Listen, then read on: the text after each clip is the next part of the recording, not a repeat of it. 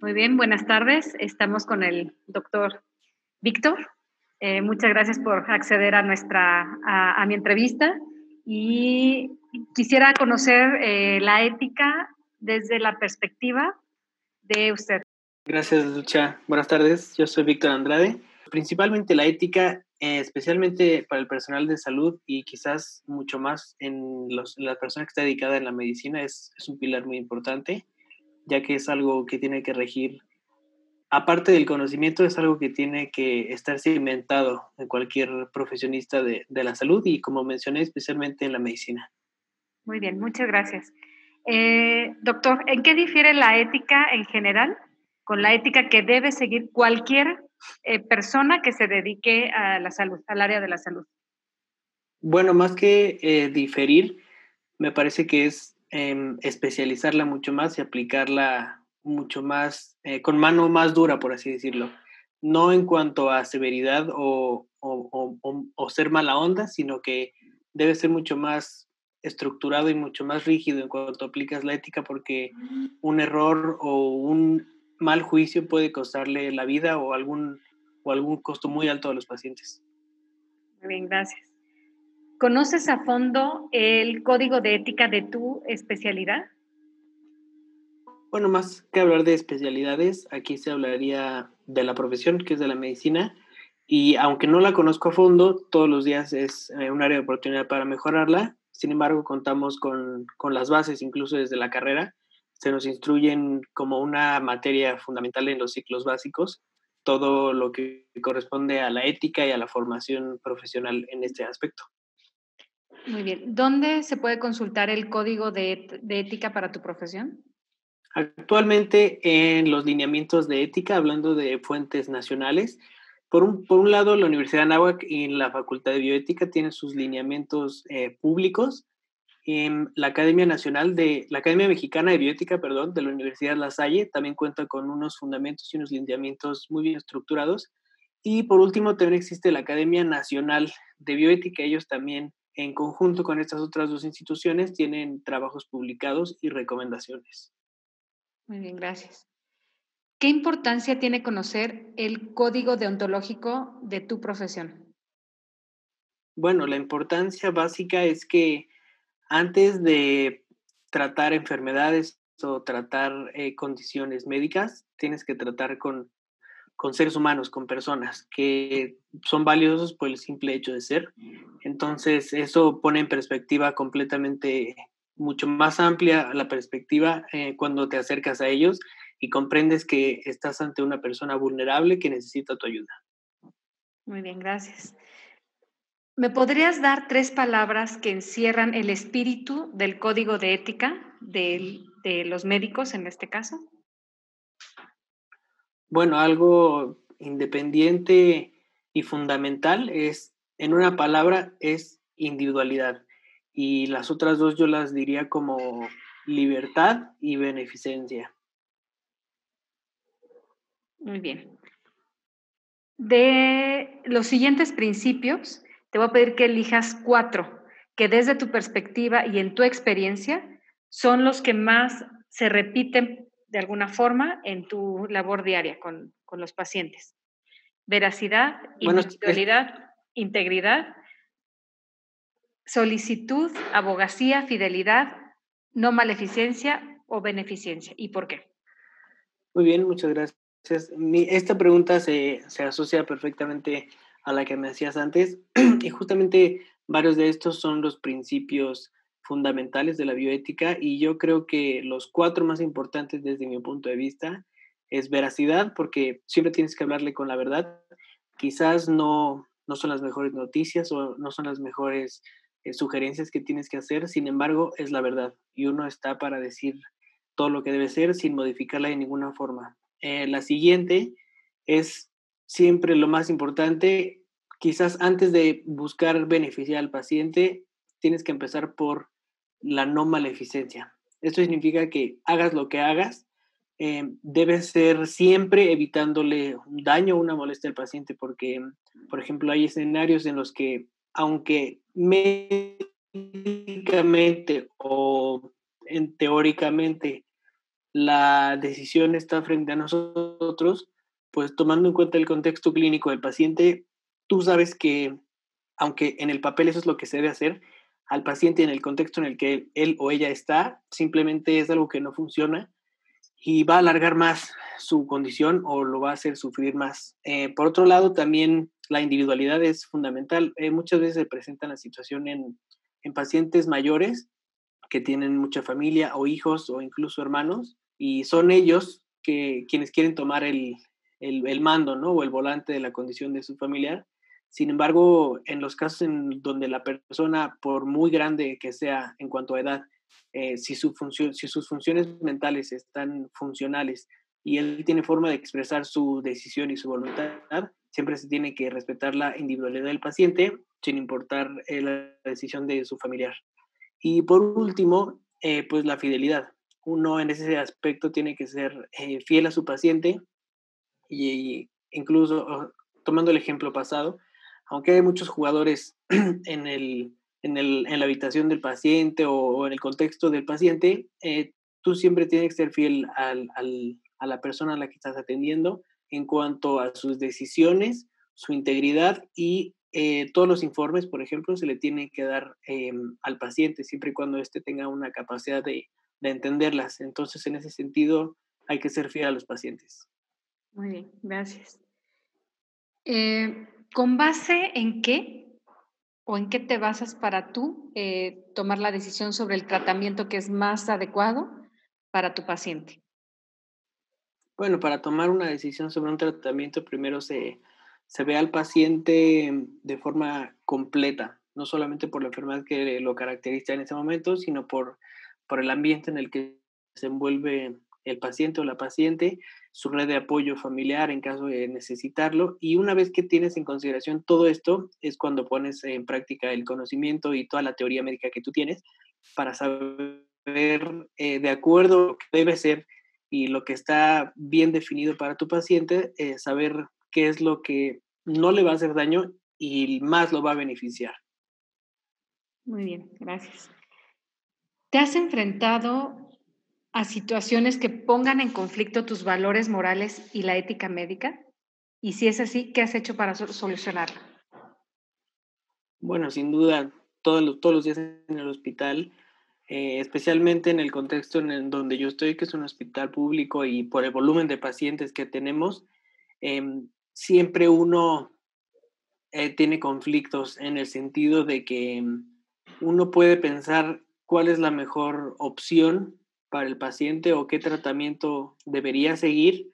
Sin embargo, pues la ética médica eh, lo rige a uno en, su, en su práctica médica y uno tiene que aceptar que se le tiene que dar las opciones al paciente completamente honestas y todo el rango de opciones que pueda haber y es entonces el paciente quien decida qué es lo que se tiene que hacer e incluso, pues muchas veces más que solucionarlo es aceptarlo, porque muchas veces eh, los pacientes, las elecciones que toman con respecto a su tratamiento o a su manejo médico, pues no son las que uno considera que son las mejores, pero repito, hay que respetarlas y hay que saber aceptarlas y apoyar al paciente y hacer lo que él haya decidido. Muy bien. ¿Cómo es que aconsejas a un paciente sin influir en su decisión?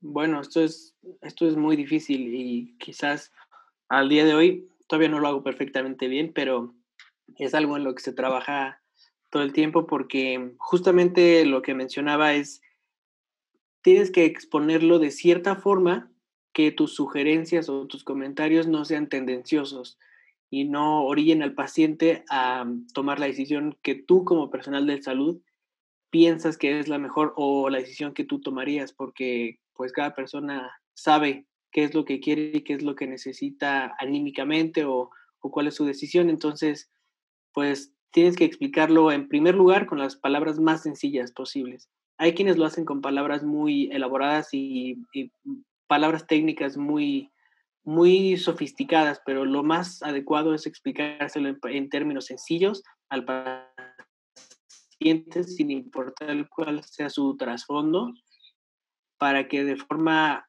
pues muy sencilla y bien informada ellos puedan decidirlo.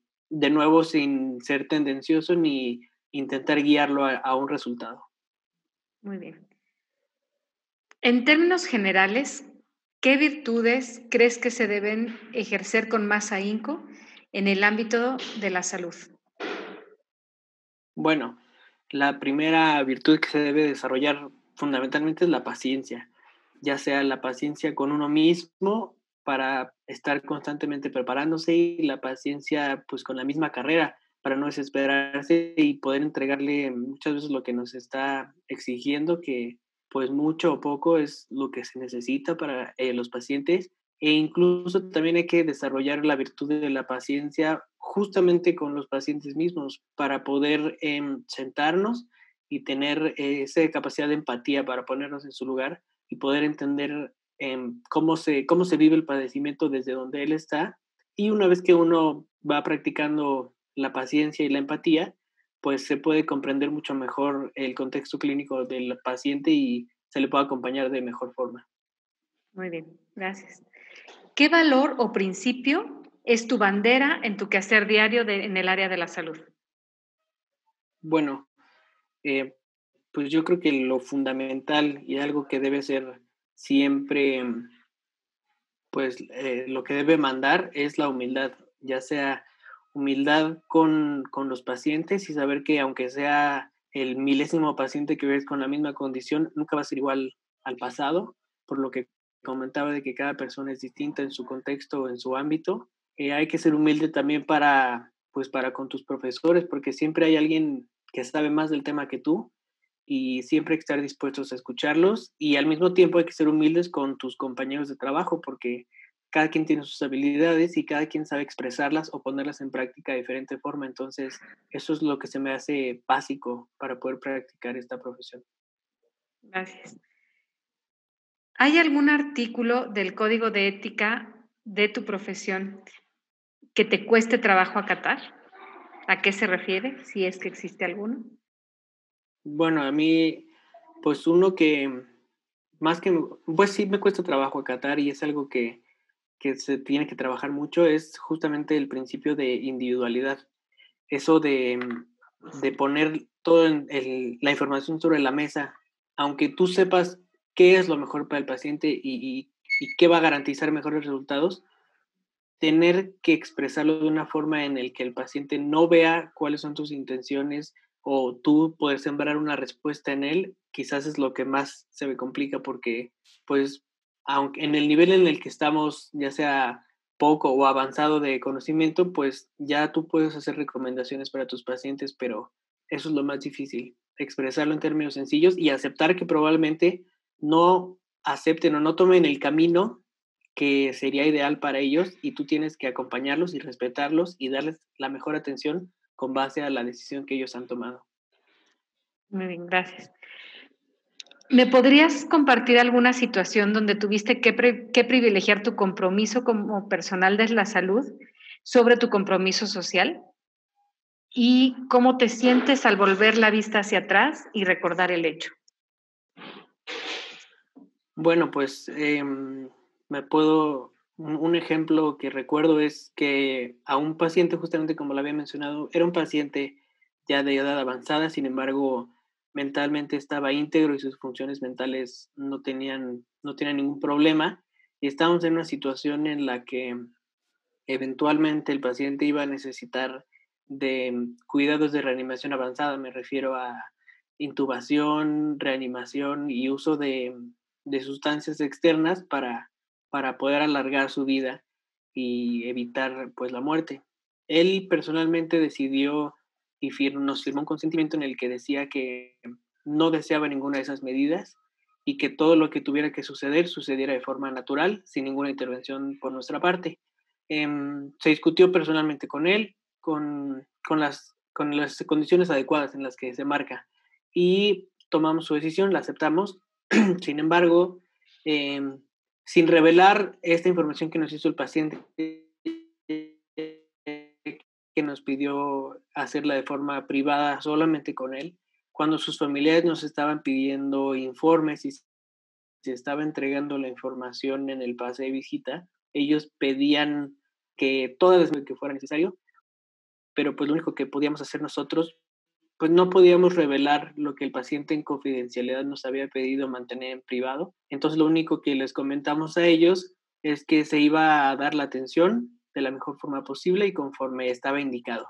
Entonces de esa forma jugamos en una, en un área por así decirlo, sin revelarle a los familiares eh, la intención que tenía el paciente violando su, su privacidad, pero tampoco pues dándoles el avión, por así decirle, a los familiares, sino informándoles.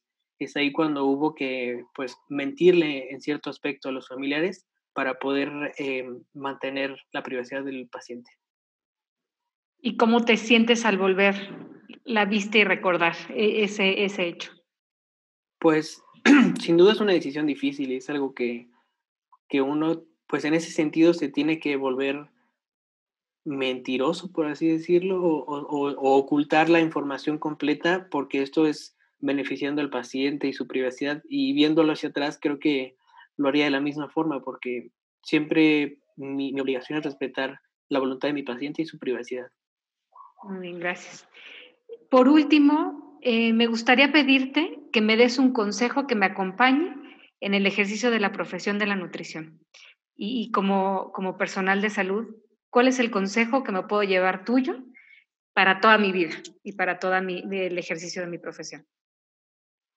Bueno, quizás hablando de los hábitos de la gente, porque pues la nutrición es una cuestión de, hábitos y de estilo de vida, es muy difícil intentar hacer a la gente, o sea, tomarlas de primer contacto y querer modificarlas a tu gusto. Eso es, es un poco de lo que hablábamos. Entonces, lo primero que debes entender es empatía, ponerte en el lugar de tu paciente, saber qué le cuesta trabajo, qué lo llevó a estar en donde está el día de hoy, porque muchas veces tienen un, trasfondo pues psicológico o de su ambiente que los han llevado al lugar en donde estén y justamente entendiendo el lugar en donde están en su ambiente y su contexto es cuando mejores recomendaciones se le hacen sin que el paciente lo sienta como una obligación o como una orden de parte del profesional de la salud, sino como un consejo y una recomendación para dar un acompañamiento óptimo y lograr los objetivos que se propongan. Muy bien. Pues muchísimas gracias, Víctor, por acceder a la, a la entrevista y de verdad que yo me sentiría muy tranquila de tener un doctor como tú, que sé que va a respetar ante todo mi, mi privacidad y mi, e, esa confidencialidad, ¿no? Y que va a respetar también los deseos que yo, que yo quiera y que yo sé que eres un, un médico con altos valores morales y éticos. Y te agradezco la, la entrevista y te deseo mucho éxito en, en, tu profesión. Muchas gracias por la, por la invitación, Lucia. Te deseo lo mejor y adelante con este programa académico que tienes. Muchas gracias de nuevo. Te mando un abrazo. Gracias. Gracias.